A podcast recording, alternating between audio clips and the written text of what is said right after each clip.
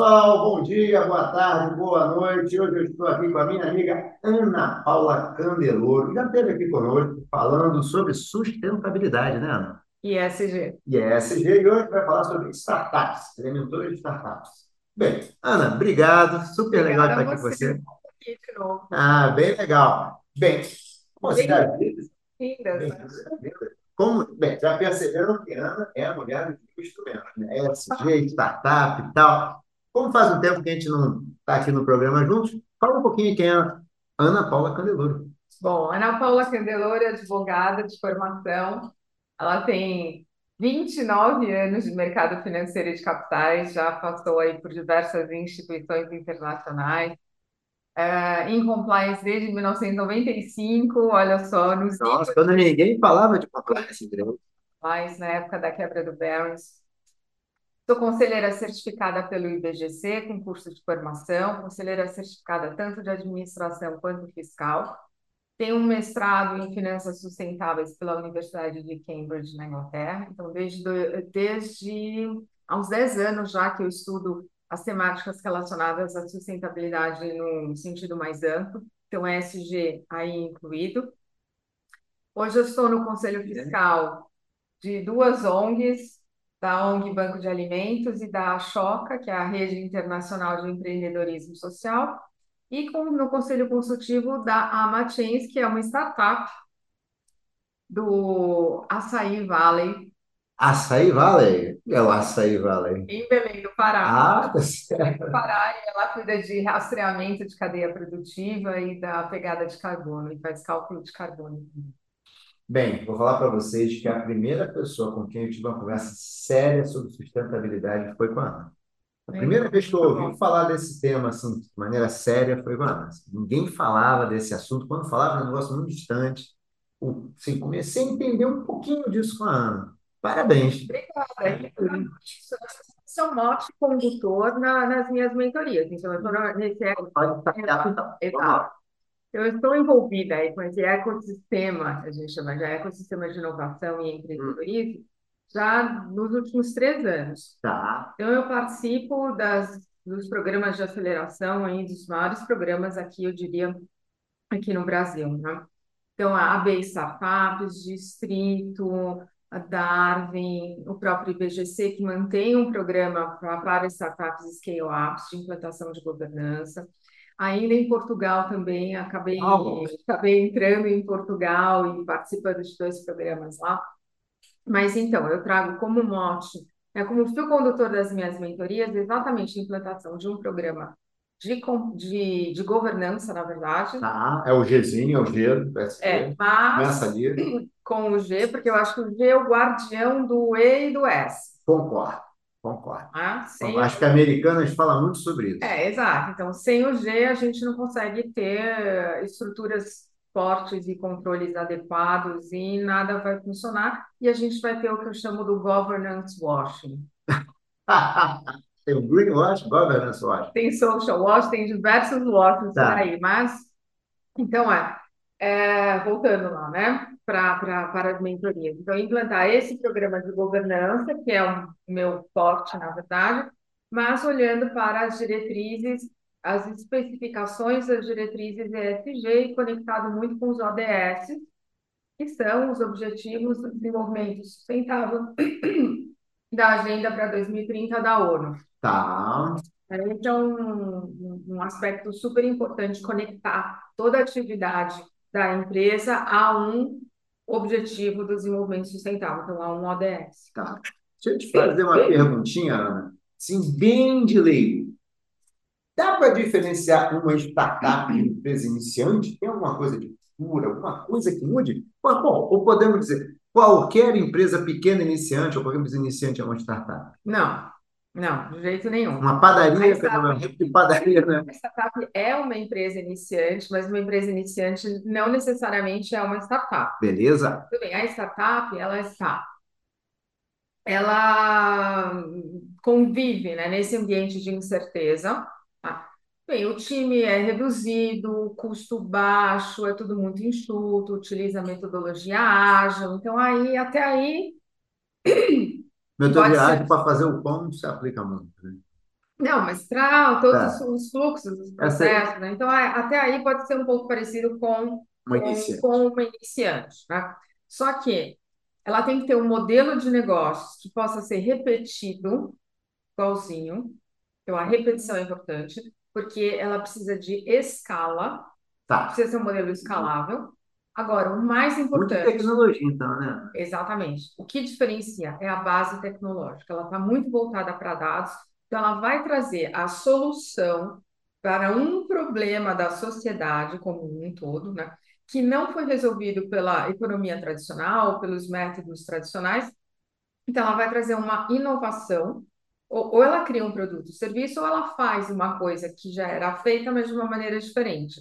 Tá. Só que utilizando sempre muita tecnologia. Tem que ter uma solução tecnológica. Tá. É- essa é a grande Aí que vem de fintech, insurtech, Isso, tech, agritech, Tech. construtech, healthtech, Uhum. todas as techs. Então, é, é, é a- o ramo, E- o ramo edutech, o ramo de atividade e o tech, o tech no finalzinho, por quê? Porque eu preciso dessa tecnologia, a base tecnológica para a solução ou inovação, né? Porque a inovação é você traz uma coisa diferente ou você faz o que era feito antes, mas de uma maneira diferente. Então, é a tecnologia é muito uso de dados. Tá. Essa, então, ela está iniciando quadro enxuto, custo, roda muito, roda, tem que rodar tudo muito rápido, com pouca gente e com pouco dinheiro. Tá. Ou seja, muito pouca gente, pouco dinheiro e muito trabalho. E muito Muito trabalho. trabalho. É E tem que dar muita receita. Tem que dar muita receita lá na ação. Mas precisa de um modelo que seja um modelo já consolidado. Então, a gente tem dois grandes modelos, na verdade, Hum. tá? Um modelo de marketplace, Tá bom, aí tá falando de Magazine Luiza, Amazon e tal, é isso? onde tem um match, né? É aquele, é o grande mercado, campo, na verdade, Tá. é o lugar onde, as- onde as negociações serão concluídas. Então, ele coloca de um lado o, um comprador e de outro lado o vendedor. Tá. Só que vai usar uma base tecnológica para fazer esse match. E ele ganha, ga- pode ganhar com anúncios, ganha com, com, com assinaturas, ou ganha Tá. um percentual, uma comissão em cima de cada match, de cada negócio que foi concluído naquele, nesse grande Tá. mercado. A gente pode colocar, por exemplo, algumas coisas de EAD que eu vejo por aí, alguns cursos e tal. Tá bom. Sim, e aí o outro modelo é o SaaS, que é o Software as a Service. E o que que, assim, até adiantando um pouquinho, né? O que que é importante? É sempre a tal da receita recorrente. Hum. Um, Bom, são esses modelos de negócios. Tanto o Marketplace quanto o site. E o site é, o site é uma prestação de serviço, né? só para deixar bem claro. Né? O site é uma prestação de serviço na nuvem, por exemplo.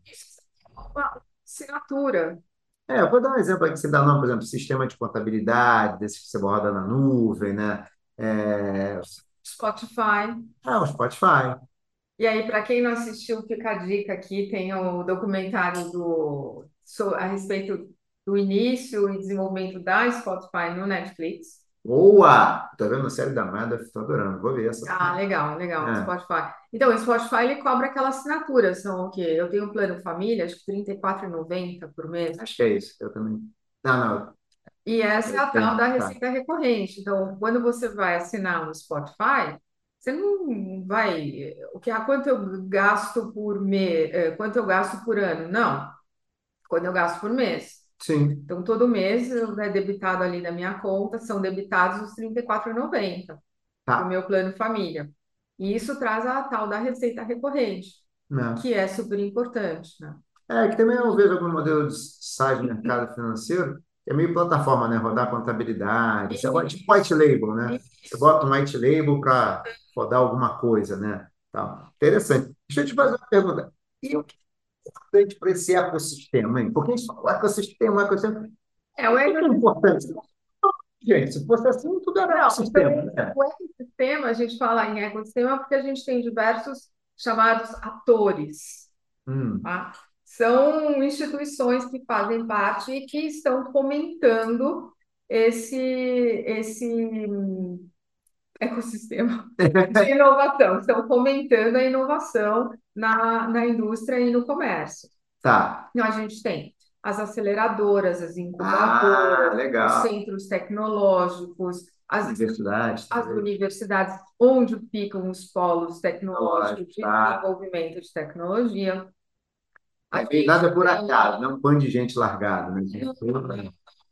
E a gente tem programas específicos para desenvolver, para fomentar, primeiro, a organização dessas empresas nascentes. Tá. tá? Então, como que elas se organizam? Aí a gente tem, por exemplo, as aceleradoras que vão, vão auxiliar com, com, com mentoria, com contatos, com Então, esse seria talvez um caminho. Você está dando tocar um caminho. Eu tenho uma startup. Ela tem essa pegada tech, vai. Um caminho é procura alguém para acelerar o teu projeto. isso. Então, a Primeiro gente ele fala, apresenta o projeto. aceleração. A gente tem diversos. A Inovativa, por exemplo, Inovativa Brasil, que é mantida pelo Ministério da Economia, está ligada à Fundação CERT, tem um programa de aceleração. Todo ano tem duas, eh, dois batches, que eles chamam, duas rodadas, né? Tá. No primeiro e no segundo semestre.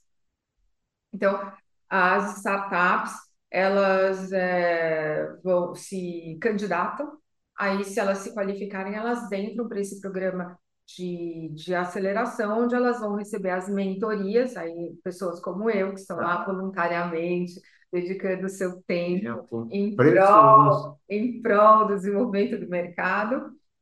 E tem também, tem palestras, tem uma série de, de, de, de Tem algum financiamento, Ana? Eu imagino que essas pessoas Olha, estão usando dinheiro, né? financiamento, por exemplo, a gente tem a Embrap, que é a empresa brasileira de, que fomenta a tecnologia e inovação, Hum. está ligada ao Ministério da Economia, da, da, da- da Ciência, Tecnologia e Inovação, na verdade. E ela oferece, da, da, da mesa, a fundo perdido até, Hum. valores, tá, para fomentar projetos tecnológicos eh, que resolvam questões. Tá. Muito. Hoje a gente vê isso Hum. muito, a Embrap, muito ligado a, aos ODS, o fomento Hum, faz dos sentido. ODS. Faz sentido. Na verdade, na verdade, você falou do ecossistema, é um ecossistema realmente. Se você falar da Embrapa, também faz parte do ecossistema, né? Sim, Alguém que sim, financia. porque a gente tem, tem, exato, a gente tem, quem são esses atores, né? Acelerador, incubador, etc., governos. E aí, governo, eh, a gente tem uma crítica importante, né, com relação à falta de incentivos. Aí a gente vê uma Embrap, por exemplo, nesse movimento de in- incentivar eh, a tecnologia e fomentar esses projetos. Hum. Porque faltam recursos, né, Ah, disponíveis. Ah, imagino, né? Efeito. Trocentos projetos, recursos É. sempre limitados e tal. Ana, quantas startups mentoradas? Ah, um pouco mais de 70. Dessas 70, o que que você consegue dizer assim? O que que você nota nas que deram certo e aquelas que ficaram pelo caminho? Ah, O que bom, que é comum entre as que deram certo? as que deram certo, um bom planejamento. É mesmo? Eu pensei que era vamos fazer. Vamos lá. Não, não, então, o, o bom fazendo, aquela história de crescer rápido a qualquer custo, Ah, que é típico dos unicórnios. tá. Hoje em dia, a gente tem os camelos, Camelos. as startups Isso é camelos, novo para mim. Camelos eu não É. conhecia. que elas focam num crescimento sustentado. Quer ver com SG? Mesmo ou não? Ou sustentado no sentido. Vou devagar sempre. Vou devagar Não sempre. tão devagar assim, mas... Vou devagar e sempre. Tá. Então, é o camelo, é a startup camelo, ela vai devagar e sempre. Então, ela tem, ela tem pro- ah, boas projeções, ela tem um, ela, ela, ela consegue ter essa visão de futuro, que é super importante, né? Consegue é, é, ter essa ideia de, sim, de crescimento sus- sustentado. Então, ela consegue fazer esse, essa linha do tempo, saber exatamente o que vai acontecer em cada ano. Tem um valuation, que é um valuation, não é exagerado, porque o que a gente viu é, nos últimos anos, algumas projeções de valuation foram Ah, não, over, foram, Não. como se diz, foram Foi, estava sobreavaliado, Sim, superavaliado. exato. Foram super avaliadas e o retorno também esperado foi super. Não, já, né, dinheiro sobrando não taxa de juros barata, né? É, Tem tudo que reluz é ouro, tem tudo para que balança cai, né? Mas... exato. Então, essa questão da organização, que é super importante, E assim, as receitas, esse, esse planejamento de ter é, a receita recorrente, o financeiro é super importante, é essencial, que é o que o, o acionista, não, o, investi, o investidor vai olhar na hora, tá. na hora de captação em uma rodada, por exemplo, ele vai olhar isso, ele vai olhar a base de clientes, e a forma de, de monetização está correta, tá? Tá. Se tem uma receita recorrente, então uma receita sólida que vai entrar mesmo, por isso que as assinaturas fazem muito sucesso, porque assinatura é uma forma de ter Sim. receita recorrente. É Depois você põe lá, você esquece. Esse modelo de negócios é muito bom.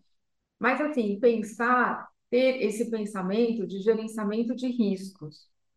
Aí vamos falar um pouco então dos erros, então, né? Quais são esses riscos aí? Então, um grande erro, eu até fiz um post na minha página há um tempo sobre três grandes A erros. página, a IESIA, IESIA.impacto no Instagram. É Y-I-E-S-I-A ponto impacto no Instagram. vale a pena seguir, vale a pena acompanhar, hein? Então, lá tem, eu postei três grandes erros, e um deles exatamente é achar que governança, ESG, gerenciamento de risco, eu vejo depois e é só para grandes. Quando não, ao contrário, você começa pequeno já com a mentalidade de você começar certo, olhar como você vai se organizar no futuro. Essa visão de futuro, visão de linha de tempo, o que que eu vou fazer quando? Eu insisto muito nisso e eu tenho, assim, já casos de sucesso que provam, eu consigo dizer que essa metodologia funciona, é, causa uma super boa impressão nos investidores e acaba sendo um gol entre gol e no gol, acaba sendo um gol do investidor que confia, porque isso mostra total o, o, o founder, o fundador da empresa está no total controle do seu próprio negócio. Ele sabe exatamente o que, que ele vai fazer e quando. Se ele ainda não fez, ele tá, alocou ali no segundo semestre do terceiro ano, por Tá. exemplo. Ele, ah, por que você não fez ainda? Porque eu não tenho recurso. Você me der o dinheiro que eu estou te pedindo, pode Eu ser que eu faço aqui. consiga antecipar. Mas não tem recursos, ou financeiros, humanos ou tecnológicos. Mas ele sabe. Isso é o mais importante, você estar no comando do próprio negócio. Então, saber o que precisa ser feito quando. Eu digo para os meus mentorados, você não pode ser refém. E a maneira de você não ser refém é você não ser pego de surpresa. Não, não Hum. dá, não, não dá para. Nossa, por exemplo, quando LGPD, né? Tá. Alguns anos. Nossa, é mesmo? O que é? Não, não sei, não ouvi falar, não sei nem o que eu tenho que fazer. Isso não existe. Tá? Aí ele tem sempre que se antecipar, tá antenado, tá ligado com tudo. Por isso que um segundo grande erro é não achar, não olhar para os cisnes. Cisnes, tipo. O cisne negro Tá. e o cisne verde. Lembra do Nassim Taleb com o cisne negro, o impacto do altamente improvável? Sim. Então é achar que está tudo bem, mas na verdade nunca nada está bem e não estará bem. Não é ser pessimista, gente, não é isso. É, Não- não é- sim. Mas assim, Mas o é perigo uma... está estreito. Exato, exatamente isso. Mas você tem essa visão de gerenciamento de riscos. Você é aquela, a lei de Murphy, Sei. que vai dar errado, dar errado e na pior combinação possível. Sim. Você está constantemente pensando o que, que pode acontecer e pode impactar o seu negócio. Se você, por exemplo, tem uma concentração em um fornecedor, ou você só tem um cliente grande, né, que é a sua, Sim. 80% da sua receita está concentrada, vem desse cliente, por exemplo. tá? Então, não olhar para os riscos futuros e improváveis, que é o que falo na Cinta Leve no livro, O Impacto do Altamente Improvável, e depois veio o conceito do cisne verde, que é não considerar os impactos do meio ambiente. É isso mais novo, né? Coisa Sim, mais é recente. clima. Então, os riscos climáticos na atividade empresarial hoje têm que ser considerados. Tem é, é, é, alguns ramos, né, que são fortemente impactados pelo clima. Então, a gente fala o agronegócio. Não dá para você pensar em uma atividade do agro sem pensar em riscos climáticos e meio ambiente. Pelo menos deveria ser assim. Infelizmente tem alguns que, né? Mas, É, então, por isso que eu falo, não pensar nos cisnes negros e cisnes verdes significa que você também, você não está sendo um bom gerenciador dos riscos do teu negócio. Isso é um grande erro, é um segundo grande erro. Tá. Aquele primeiro de achar que, ok, eu me organizo depois porque eu sou pequeno, agora eu vou cuidar só do marketing e, e da Da né? logística e do produto. É. Ah, então eu preciso fazer um produto, distribuir o produto e achar como que eu distribuo. Eu penso só nisso. Não, tá? É, você não Então, começa com uma boa base de governança.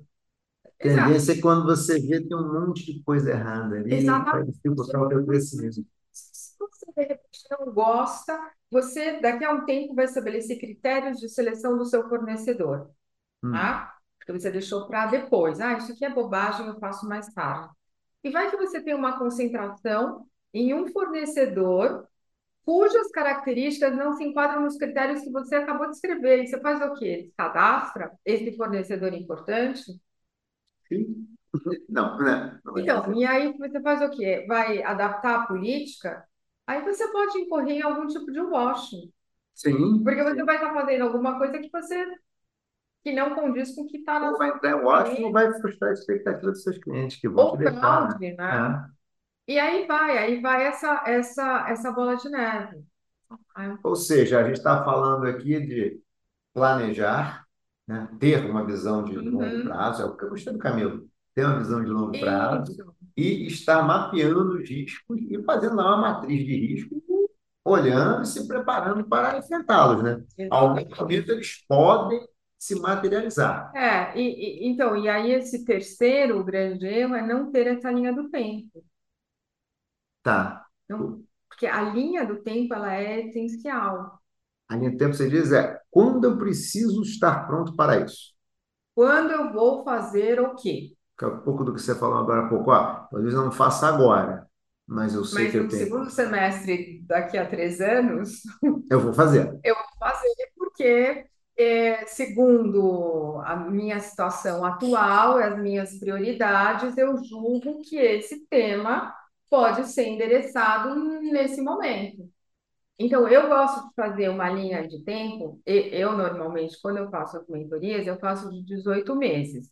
Tá bom. E aí eu corto em, em períodos de seis meses. Tá bom. A gente consegue ter essa visão boa. 18 meses, eu acho que é um prazo bom para startup, porque startup tudo acontece muito rápido. É, Uma semana já, você já pode ter reviravoltas. Aí você acontece, você tem que também ficar atualizando a linha de tempo. Exa- Isso, como não fala. Tá. É como um Trello, você vai só mudando os post-its do Trello. Tá, tá, tá. É, mas tem que ter um trabalho de gestão dessa linha de tempo, né? Porque como tudo acontece muito rápido, né? Então, aí os mentores entram para ajudar os mentores, os conselheiros, para ajudar as startups a... Ou seja, mentor e conselheiro também fazem parte do ecossistema, né? Sim, É o exato. In- mesmo. Inclusive, ter um conselho já é um sinal de uma boa prática. Qual é o momento certo para ter um conselho? Eu diria que desde o início, Exato, desde o sou. início. Desde o início. Então, a O gente conselho está sempre naquela função de direção, né? Sempre nós, conselho, dá direção para começar. Ah, não tenho dinheiro para pagar. Sim, todo mundo sabe que startup não tem dinheiro e não vai pagar. Mas tem outras formas de compensar. Você pode começar, por exemplo, até com um um primo teu, que é um super craque em tecnologia, e um tio que é diretor de marketing de uma agência. Tá? Vamos imaginar que sejam. Você tem que olhar quais são as suas fragilidades como empresa ou o, o- as áreas em que você precisa melhorar, você precisa ser muito bom, você precisa ser forte em quais áreas? Vamos imaginar tecnologia, que é essencial, que é o core do negócio, e marketing. Você tem que trazer pessoas, não é para trazer, não é clubinho dos amigos. Conselho não é, não é isso. Tá? Você tem que trazer pessoas que vão agregar, com os skills e competências que vão agregar e vão ajudar a solucionar as dores da startup, que são os problemas que a gente Ela quer resolve. dor do mercado, mas ela tem dores, é verdade. É verdade, é verdade. Nessa sua ideia do conselho, é, muito- é, não vou dizer que é muito boa, né? Porque eu acho que é meio que a boa prática, né? Mas é fundamental, eu acho. E, se possível, até ter gente com diversidade, né? De opiniões, assim, Ah, não, não, se possível não tem, é essencial, essencial. Aí tem, tem alguns artigos, tem um outro até que eu escrevi também no, no blog, no blog do IES. Tá no Instagram também? Tá no Não, LinkedIn? tá no site, tá Ah, tem o site. site da ESA É, também, tá? Depois é, você manda as referências que eu vou pedir para botar na contracapa. sim, é www.iesa.com.br. Então, a gente é, tem um, um, um Huang, que é um professor, agora já não me lembro qual é a escola, mas nos Estados Unidos, e ele faz uma comparação entre as o funcionamento das florestas tropicais e o ecossistema de inovação. Uau, depois nas, passa. é muito legal, tá lá, tá lá no blog. Tá, Nas florestas tropicais, os elementos eles se agrupam não em ordem, mas como que não em um caos.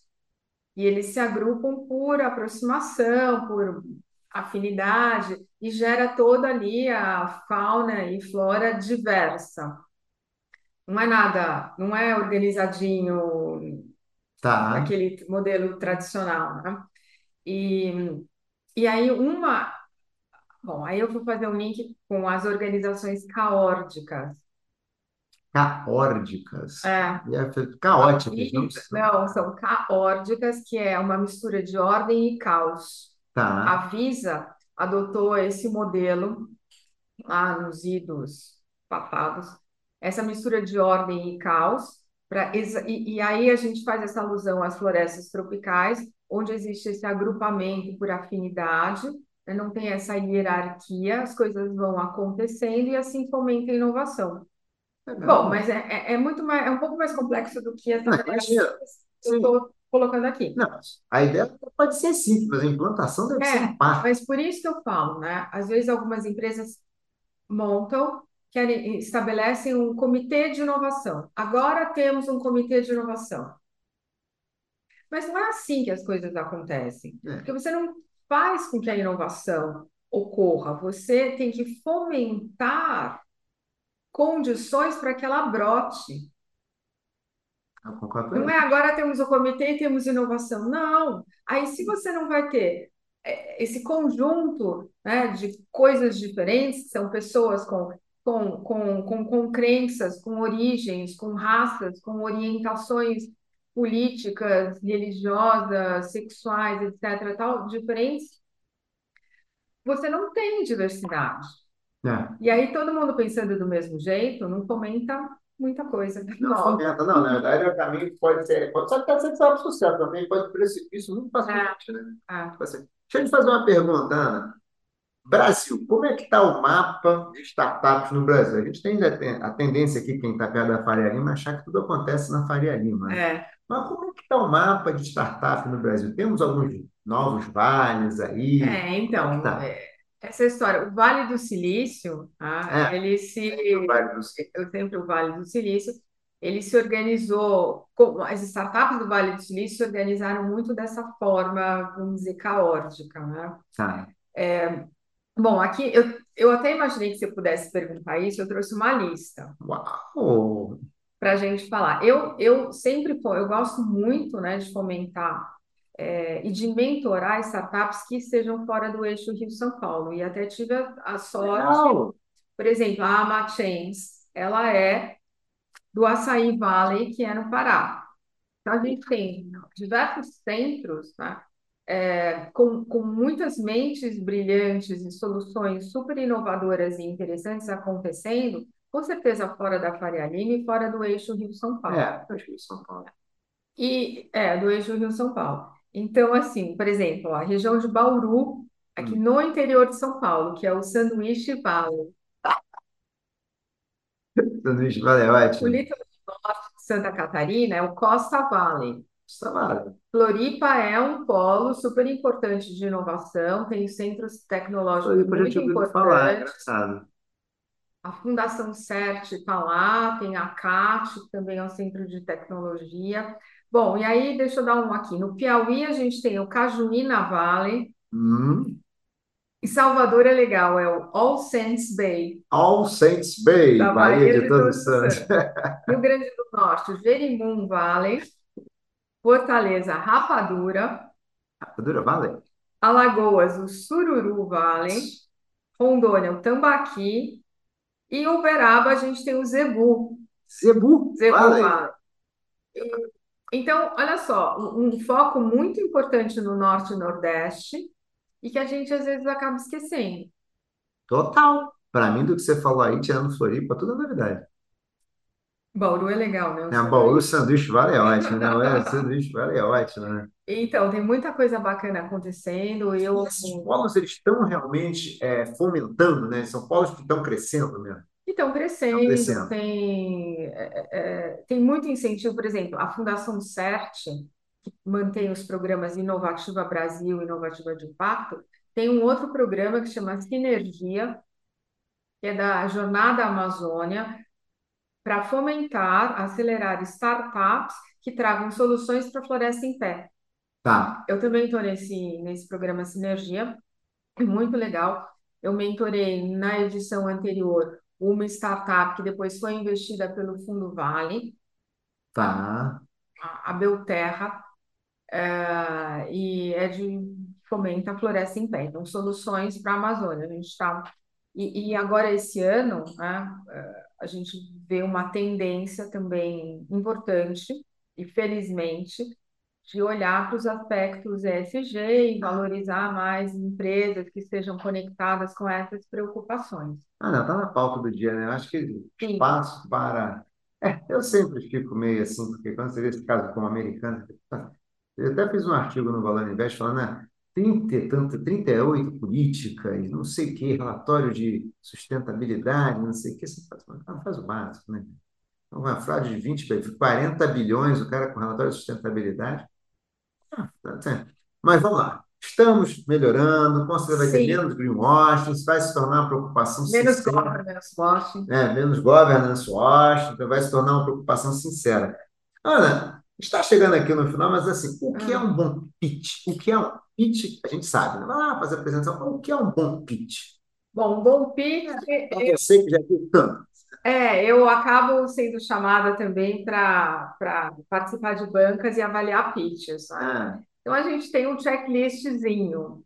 Tem, às vezes, às vezes nem o checklist algumas startups conseguem cumprir. E a gente tem ali a pessoa. cara. Não, não, não, não. Ele tem que saber, né? Tá, Ele já tá bom. Ele entra, ele teria, Tá. tem, não, teria que saber um roteiro. Um roteiro para a gente entender. Não é começar, por exemplo, pelo mercado e depois apresenta o time. Tem uma ordem, tem uma sequência. Primeiro apresenta a persona, quem é aquela que sofre aquela dor que vai ser apresentada, né? A persona, o problema, a solução, o mercado, como vai acessar o mercado, como monetiza, é, quem são os competidores, e por aí vai, e tem, termina ali com o call to action, né? Então, se vocês gostaram, venham aqui com a gente, invistam na nossa startup. Bom, mas isso tudo para falar o quê? Além desse checklist que é necessário, Tá. o principal é a arte de contar uma boa história, que é o storytelling. Aliás, tem um outro artigo no meu blog, Esse No- blog é imperdível, gente. tem um artigo no blog essa semana falando sobre o storytelling, o impacto do storytelling nos negócios, tá? Que é essa arte de contar uma boa história. Você tem que conectar o que, o que você está falando, tem que fazer um sentido e tem que fazer um sentido emocional para outra pessoa. Não, não é questão de ser piegas, não é isso, chorar, contar uma tragédia, não. Mas você se conecta por aquela dor e se conecta na fragilidade. E aí tem a Brené Brown, que fala, fala sobre a coragem de ser imperfeito, tem o livro, tem o TED Talk dela, e as pessoas se sentem próximas. Então, no, no blog, por exemplo, a gente contou a história de uma sorveteria. Imagine você, duas sorveterias que vão abrir e vão inaugurar numa uma, uma cidade. Uma sorveteria normal, abriu ali. E a outra que fala que vai contar a história do bisavô que veio da Itália com uma receita secreta da nona, não sei da onde, utiliza os, os produtos naturais. Eu faço gelato, não é cerveja. O gelato, exato. Gelato, não espera que é cerveja. Toda a história desse gelato, como que aí ele vai lembrar que ele fazia o gelato, aprendeu a fazer o gelato com a nona, e, enfim, e conta a história. Qual te atrai a curiosidade? Ah, lógico. Onde, onde você gostaria de ir? Lógico, tem uma história para contar, lógico. Exato, então. Vínculo emocional que você falou. Uma história para contar. Você tem que saber contar uma história. Uma boa história. E tem esse o, pitch ele tem ele tem que trazer isso. Tem que ser tudo muito concatenado, tem, tem que ter esse encadeamento mental e emocional que vai convencer o interlocutor a Ah. comprar o produto ou serviço, ou melhor ainda, né, convencer o investidor, porque você está querendo. É. O que que você está querendo? Você está querendo que alguém coloque dinheiro no teu negócio. Do dia é isso, né? Exatamente. Mas aí você precisa ter um bom pitch para se conectar com o interlocutor certo. Por quê? Se for também um investidor que só está buscando o ROI, o Return on Equity, o retorno do investimento, ele vai olhar para a parte financeira única e exclusivamente. Tá. Tá? Mas mesmo assim, ele também, uma boa história, ele sabe que vai vender lá na frente, né? O negócio da do gelato. Mesmo quem está olhando por Roy, sabe essa sorveteria aqui? Então, isso, e, e- e isso vai fazer a diferença. É, eu acho total. É o que faz a diferença. Acho total. Então, você precisa ter aquele teu planejamento, a organização. Você tem que mostrar que você está no controle com o teu roadmap. Tá. Você tem que saber o que, que vai acontecer quando. Você tem que ter um valuation razoável, né? Não fazer um super valuation e depois, que foi o que agora a gente tem um pouco mais de escassez de recursos Os caras estão com o olho mais. por conta disso. Então, o planejamento estratégico agora está sendo fundamental. As pessoas querem, os investidores, né? Olham muito, quero ver esse planejamento estratégico super bem feito. Então, só voltando, o pitch. O bom pitch tem que ter um storytelling. Olha só. Ana, a gente está chegando no final, eu sei de. Está chegando no final, Ana. Vocês deixam o programa muito longo, o pessoal olha assim. Nossa, gente, isso não é possível. Não vai programa aqui, não termina. Eu não vou ouvir esse negócio, não. Tem que ter um tempo aqui. Neste momento agora que a gente está, no momento mais adverso, com demissões e tal, o que que você acha? Se é alguma coisa que a gente está passando um um processo que, ah, é uma crise, vai passar, daqui a pouco volta? Ou você acha que não? A gente agora, a barra subiu, a régua aumentou mesmo. Agora não vai ter mais aquela mudança, os projetos têm que ser melhores, as ideias, os planejamentos, ou não. Deixa aí que daqui a pouco melhora. Não, eu acho que a gente está num momento de escassez, tem um, um momento de retração, não é o que aconteceu há alguns anos, tá?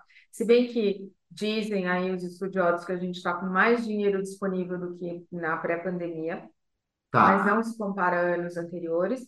E a gente tem, tem essa retração por conta, exatamente, alta de juros, alta de inflação, redução de consumo, e os investidores preferindo é, é, é, retornos um pouco mais garantidos, entre aspas, indo para uma renda fixa. Por isso, né, por isso essa consciência na hora de valu os valuations estão sendo menores, Tá. porque muitas projeções foram feitas em cima de valuations que não se concretizaram e retornos que eram esperados em um, um determinado prazo que também não aconteceram naquele prazo. Então, agora, todo mundo está tendo que ser um pouco mais realista. Os valuations, a tendência é que eles fiquem mais, mais baixos, tá? E que os investidores olhem muito mais o planejamento estratégico, essa questão da monetização, é, quem já esteja tracionando, tenha, tenha uma previsão de receita já não garantida, mas já mais equacionada, né? É coisa mais firme, né? Só, É, não, isso aqui dá para cortar. Como, por exemplo, as assinaturas, né, as receitas recorrentes. Então, esse olhar, ele vai ser, é, está sendo muito importante. Então, eu diria que tem esse escrutínio maior e uma preocupação também com o ESG. E com a conexão, ah, voltando, um bom pitch também, além do storytelling, ele tem que estar conectado com os ODS. Ah, tá. Hoje em dia virou ali um, um requisito. É, ter ali os quadradinhos de um, dois, três ODS, mas também não é para enganar, né? Não, Desde que com, seja certo. sinceridade. É, é. sinceridade. Não, não é para fazer nenhum washing, né? É lógico. Desde que tenha, que tenha sentido. Mas é engraçado que eu, nas minhas mentorias, as pessoas vão me contando as suas histórias e funcionamento, eu sempre acabo colocando, eu acho que cabe um ou mais ODS, e a empresa não se deu conta. Tá. Às vezes ela própria não se dá conta do impacto que ela está causando na sociedade, ou de com um twistzinho, uma mudançazinha que ela poderia fazer, enquanto ela consegue alcançar. Não, acho que tem um ponto. Então, isso, isso é bem legal, né? Então, só, só, só, só para fechar a história, a história do pitch, para incluir os ODS. E nesse momento de retração, eu acho que a gente está nesse momento de retração, mas com esse olhar, com esse escrutínio mais firme, mas existe ainda dinheiro disponível para bons, é, para bons pitches, né? É. para bons negócios, existe ainda dinheiro disponível. Eu acho que o que tinha talvez antes é que tudo parecia, tudo não, muita coisa parecia que era bom negócio. Hoje, na verdade, o negócio bom é. Isso, por isso que a governança ela está se tornando cada vez mais essencial, que exatamente ela vai dar essa, esse conforto, essa tranquilidade de que, de que o startupeiro, que o founder está no controle do seu negócio. Então, fazer essa organização é essencial hoje. Não, perfeito, perfeito. Ana, infelizmente chegou a nossa hora, está na hora. Eu queria agradecer Obrigada muito a você, agradecer muito, né? Achei ótimo. Acho que a gente tem que, vai ter que fazer um segundo programa essas coisinhas que eu queria perguntar, mas não deu tempo, não vai dar tempo hoje e tal. E muito obrigado. Obrigada a você, obrigada a vocês que estão assistindo também. E até a próxima. Gente, esse é foi mais um episódio do Investimento Aberta, hoje com a minha grande amiga Ana Paula Candeloro, falando sobre startups, ecossistema de startups. Valeu, gente, até a próxima. Tchau, tchau.